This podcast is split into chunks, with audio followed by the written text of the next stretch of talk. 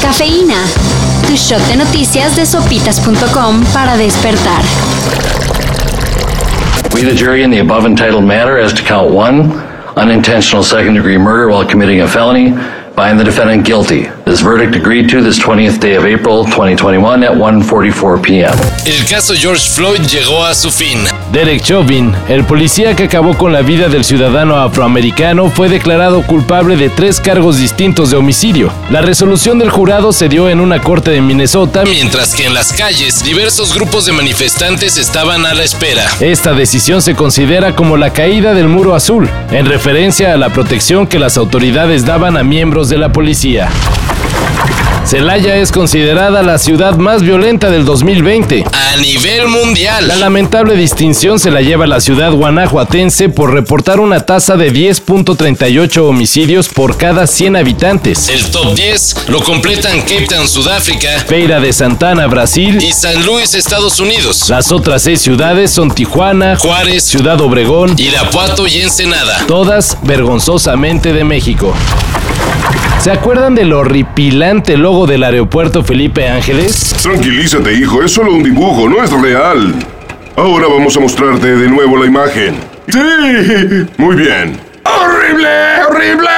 Bueno, pues el gobierno federal ya lo vio bien Y decidió retirarlo. De acuerdo con el Universal, el representante de la sociedad del mencionado aeropuerto ya canceló el trámite que había hecho ante el Instituto Mexicano de la Propiedad Industrial para registrar el logo. Ahora a buscar un nuevo diseñador. O que el que estaba le eche más ganas. Y en cosas que duran menos que el logo del aeropuerto, La Superliga Europea ya está casi muerta. project put forward was never going to stand without the support of the fans. No one ever thought differently in England. Over these 48 hours, you were very clear that it would not stand. We heard you. I heard you.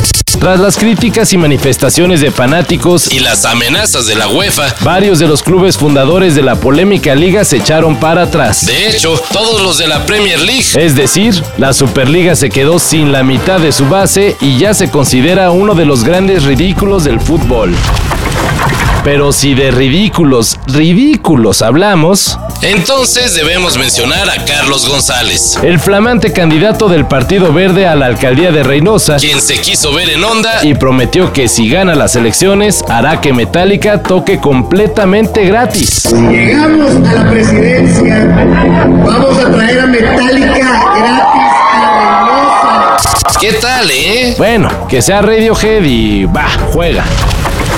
Para eso y mayor información, En sopitas.com.